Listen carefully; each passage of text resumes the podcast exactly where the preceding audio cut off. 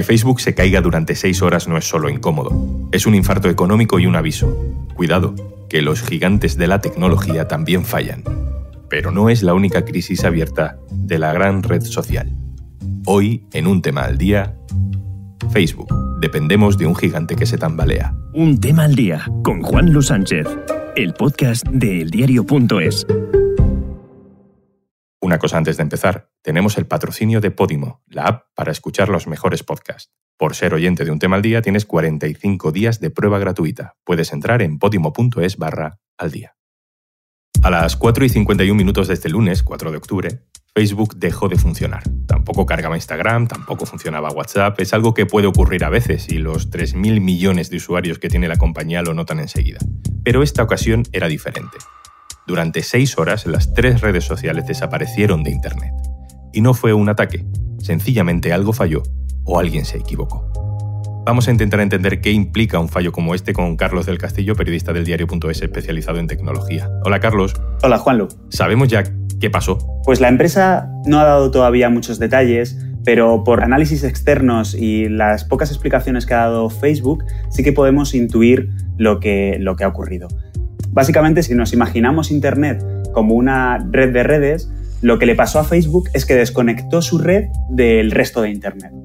Para pintarlo un poco de una forma más gráfica todavía, si nos imaginamos a las teleoperadoras de principios de siglo que eh, recibían una llamada y nos conectaban mediante una clavija, un cable, al destino al, con el que nosotros queríamos hablar, lo que les pasó a las máquinas es que cuando nosotros les pedíamos que nos enlazaran con Facebook, ellas iban a buscar en la lista de direcciones, pero no encontraban facebook.com, había desaparecido, por lo tanto no nos podían enlazar. Vamos, que no había un agujero al que conectar la clavija. Exactamente, esto pasó porque Facebook hizo una actualización del protocolo técnico que se encarga precisamente de decirle a las máquinas por dónde tienen que enviar los datos para acceder a sus servidores y en esa actualización pasó algo que desapareció la ruta.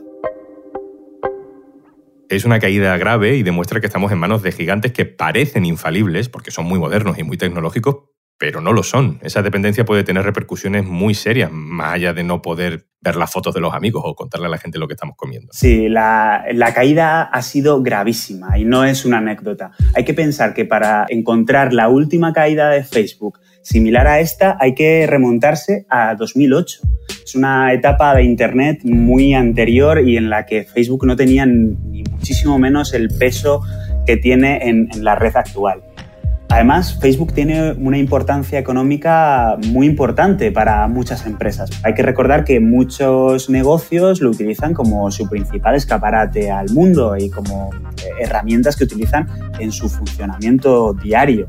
Las primeras estimaciones eh, apuntan a que la caída le ha generado a Facebook unas pérdidas de 900 millones de dólares en publicidad. Esa publicidad es la que pagan muchos negocios, que muchos de ellos son pymes, para llegar a los usuarios, para conectarse con ellos y utilizar las herramientas de, Facebook para a su vez eh, ganar dinero y hacer negocio. También hay que recordar que Facebook en muchos países subdesarrollados tiene un proyecto que se llama Free Basics, que lo que se basa es en subvencionar la conexión a Internet de esos usuarios para que se eh, conecten a la red a través de las aplicaciones de Facebook, es decir, que les sale gratis mientras sea a Facebook. Eso eh, también se cayó. Good to see you, Mr. Zuckerberg. I think you, of all people, can appreciate using a person's past behavior. Estamos escuchando a Alexandria Ocasio Cortez, la congresista demócrata estadounidense, mientras interroga al fundador de Facebook, Mark Zuckerberg, por el escándalo de Cambridge Analytica. Hace ya varios años que el crecimiento, que la falta de regulación de Facebook está en el foco político también en Estados Unidos, Carlos. Sí, lo que hizo la, congresista es relacionar un poco todos los escándalos que ha habido de malas prácticas con Facebook y unirlo a la dependencia que tenemos en nuestra vida digital de estas plataformas. Y básicamente lo que vino a abogar es porque las rompamos, porque separemos Facebook de Instagram y de WhatsApp. Esta comparecencia de Zuckerberg fue en 2019, pero el otro día tuvimos la oportunidad de escuchar a otra ex trabajadora, en este caso de Facebook, una ex jefa de producto, declarando en el Senado. But Facebook has thousands of options it could show you, but its own research is showing that content that is hateful, that is divisive, that is polarizing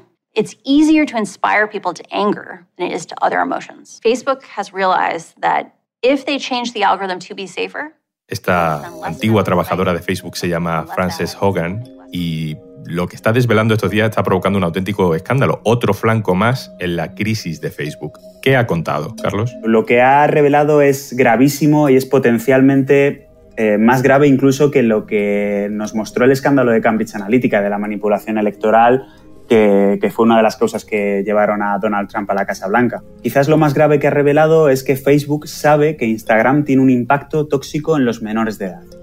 Una de las cosas que ha revelado es que a las eh, adolescentes que tienen problemas de imagen, el uso de Instagram agrava estos problemas. Más de un 30% de las adolescentes sufren esto.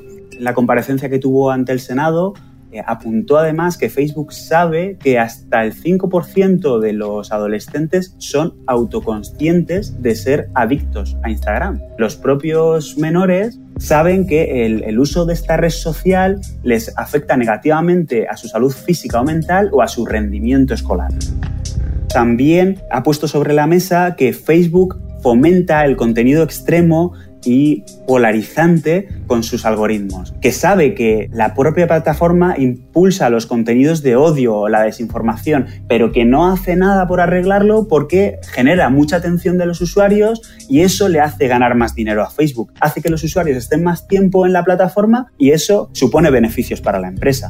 También ha dicho que los trabajadores eh, de Facebook se dieron cuenta de que en algunos países del tercer mundo, como algunos africanos, hay grupos criminales que usan la plataforma, que usan Instagram, Facebook y WhatsApp para cometer delitos muy graves. Estamos hablando de tráfico de drogas o de trata de personas. Estos trabajadores que se dieron cuenta de lo que estaba pasando se lo dijeron a la cúpula directiva. ¿Y qué es lo que les vino a decir Mark Zuckerberg, que es el fundador y el consejero delegado de Facebook? Que bueno, que son cosas que pasan. Por último, otra de las cosas que ha apuntado con, los documentos internos es que eh, Facebook tiene una lista de usuarios VIP a los que les permite saltarse las normas. Quizá esto sea lo menos grave, pero sí que apunta mucho cómo actúa la plataforma, eh, su método de decisión. Básicamente lo que dice esta información es que eh, a Facebook le interesa tener determinados perfiles, pongamos futbolistas o celebrities, y a esos pues les mide con otra vara de medir eh, que al resto de usuarios. a mí me gustaría rescatar un caso particular que es el del futbolista Neymar, que cuando se le acusó de, de violación en 2019 publicó una serie de fotos íntimas y de mensajes que se había escrito con, con la chica que le acusó. ¿Le pasó algo a Neymar cuando publicó esas fotos íntimas de la mujer? No, no le pasó nada sin embargo, si a cualquier otro, que no se llamara Neymar, cualquier otro usuario de sus plataformas hubiera hecho lo mismo, seguramente le hubiera significado un bloqueo de la cuenta. Déjame que te haga una última pregunta. Carlos, ¿se nos va a caer Internet? Pues Juan Luz, solo podemos confiar en que no lo haga, porque hay que recordar que Facebook, como comentábamos, es la más social de todas estas plataformas gigantes. Hay otras que tienen un peso mucho mayor en todos nuestros procesos vitales Pensemos en Amazon que aloja los servidores de muchísimas empresas. Es decir, si se cae Amazon, se caerían cajeros, los tornos para entrar al metro, se caerían un montón de, cosas que quizás no, nos podemos ni imaginar y porque están alojadas en sus servidores. Si se cayera Google, se caerían eh, el correo electrónico y las herramientas de trabajo que utilizan un porcentaje enorme de las empresas de todo el mundo. Tenemos que ser conscientes de que estas empresas se pueden caer y de que tenemos que tener un plan B para que nuestra sociedad no se vaya detrás con ellas. Carlos del Castillo, muchísimas gracias por explicarnos todo esto también. Muchas gracias a ti, Juan. Esto es Un Tema al Día, el podcast del diario.es, con la producción de Carmen Ibáñez y Izaskun Pérez, el montaje de Gustavo Luna, un saludo de Juan Luis Sánchez. Mañana, otro tema. Un abrazo.